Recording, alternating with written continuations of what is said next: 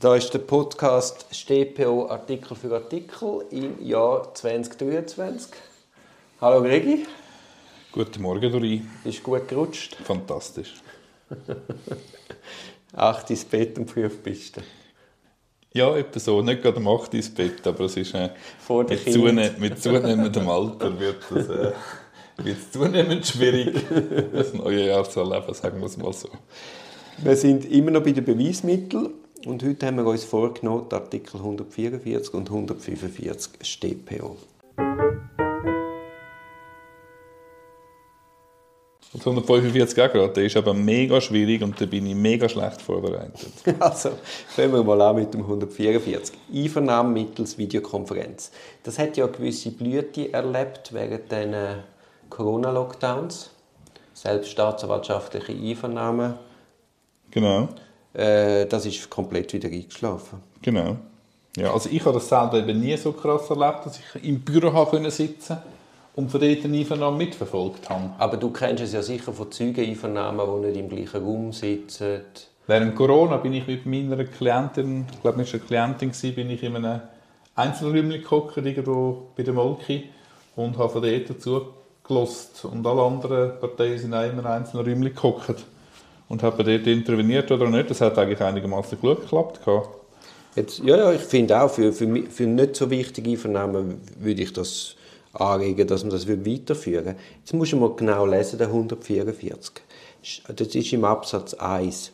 Staatsanwaltschaft und Gerichte können Einvernahmen mittels Videokonferenz durchführen. Also nur Staatsanwaltschaft und Gericht, Polizei nicht.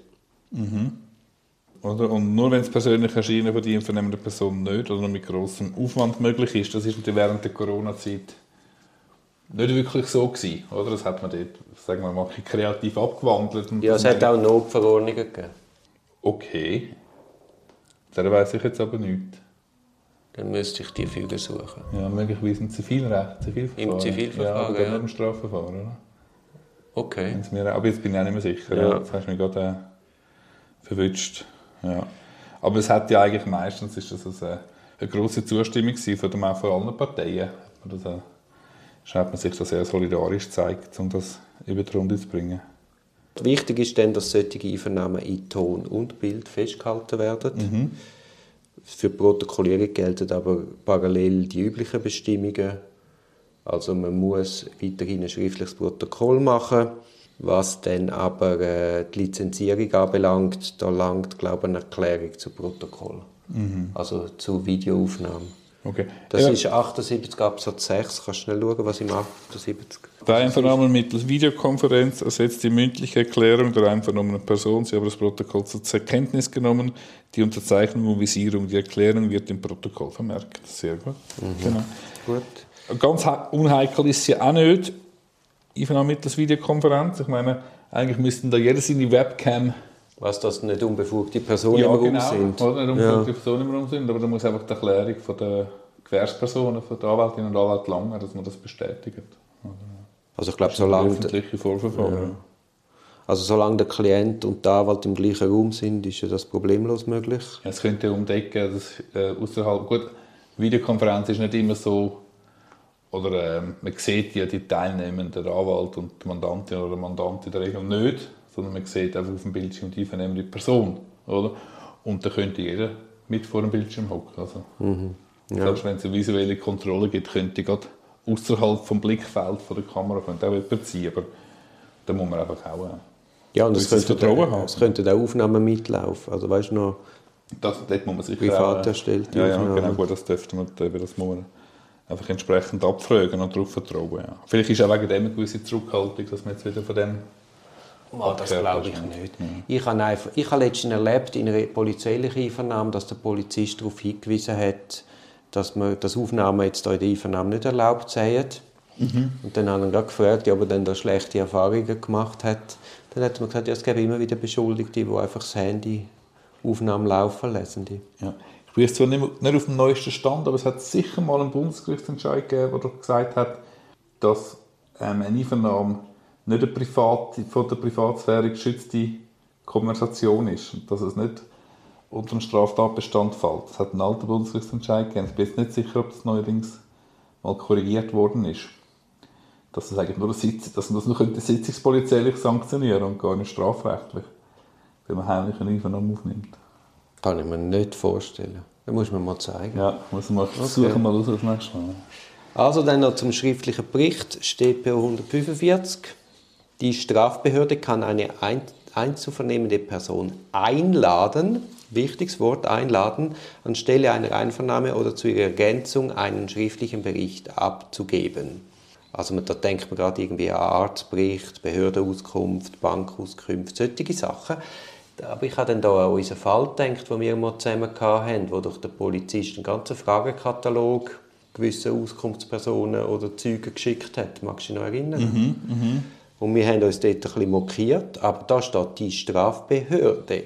Also bin ich der Meinung, das hätte der Polizist tatsächlich dürfen machen Gut, also es kann natürlich sicher nicht eine konfrontative Einvernahme setzen, wenn man dann explizit wünscht. Nein, nein.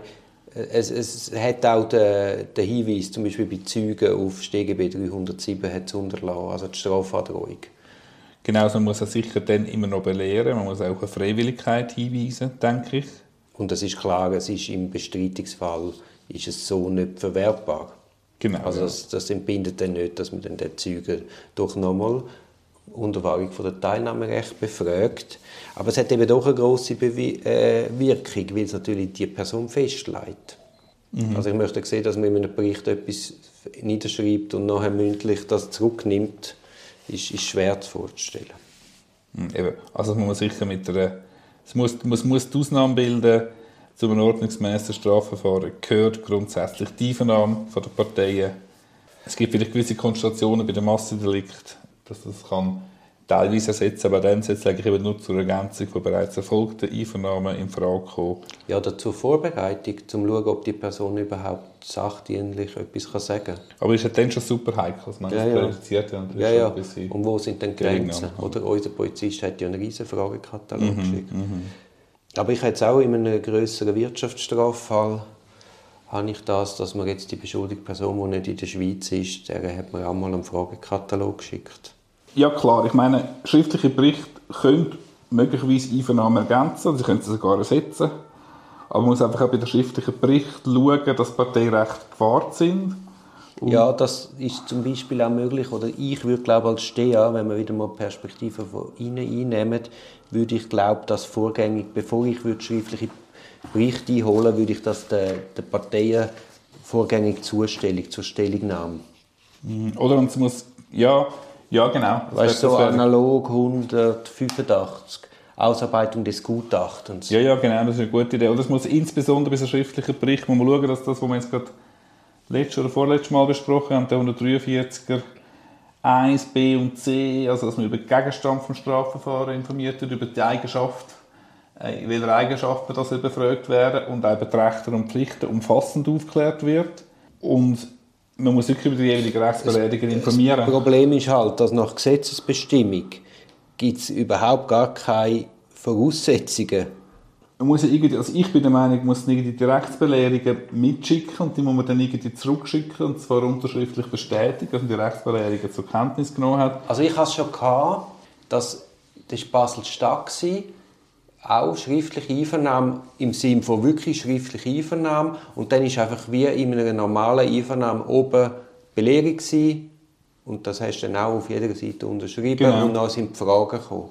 Genau, also es gibt da so eine, eine Kommentarstelle, die wir rausgesucht haben, dass man eben ohne so eine unterzeichnete Belehrung, dass so eine schriftliche Einvernahme nicht verwertbar ist und so darf eigentlich auch ein, ein schriftliche, schriftlicher Bericht nicht verwertbar Nein, logisch, aber eben nicht, nicht verwertbar, nicht verwertbar. Ich meine, man kann sie dann wiederholen und die Person hat sich festgelegt. Genau, darum das ist, auch, das Problem. Das darum ist, ist ja auch unser Teilnahmerecht in den ersten Schritt so wichtig, weil das ganze spätere Verfahren präjudiziert.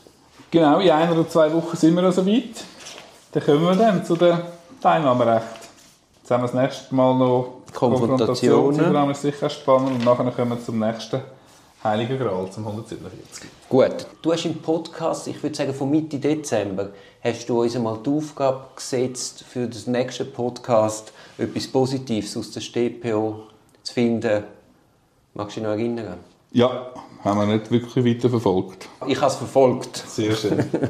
Nein, was ich eine grosse Errungenschaft von unserer StPO finde, ist die Möglichkeit von Vergleich.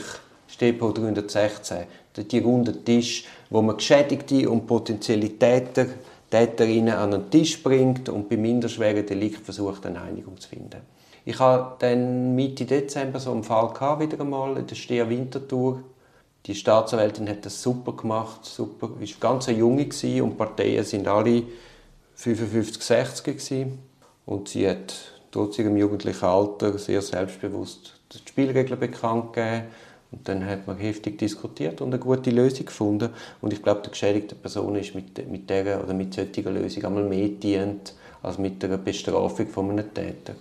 Ja, finde ich super. Und die Aussprache ist wichtig. Auf jeden Fall war dann der Geschädigte so begeistert, gewesen, dass er gerade rausgehen selber ein Delikt machen dass er wieder rein kann. Ich habe dann, ich habe dann angeboten, dass ich ihn dann verteidige. Hast du auch noch etwas Positives? Lass mich überlegen. Sehr eine schwierige Aufgabe, sehr eine schwierige Frage. Ich tue mir das das nächste Mal intensiv überlegen und komme dann auf dich zurück. Wie, wie sieht eigentlich dein Januar generell aus? Also ich bin wieder voll mit Verhandlungen. Hey, ich bin jetzt noch in der Ferien. Es ist noch vor dem Wochenende. Ich habe keine Ahnung, was auf mich zukommt. Ich glaube, ich habe bis in März keinen einzigen Termin. ja. Willst du das nicht im Mai verlängern? Das war ein Podcast aus der Reihe Auf dem Weg als Anwältin. Ich hoffe, der Podcast hat dir gefallen. Für mehr Podcasts schau doch auf meiner Homepage www.duribonin zusammengeschrieben.ch. Viel Spaß beim Entdecken von weiteren Podcasts.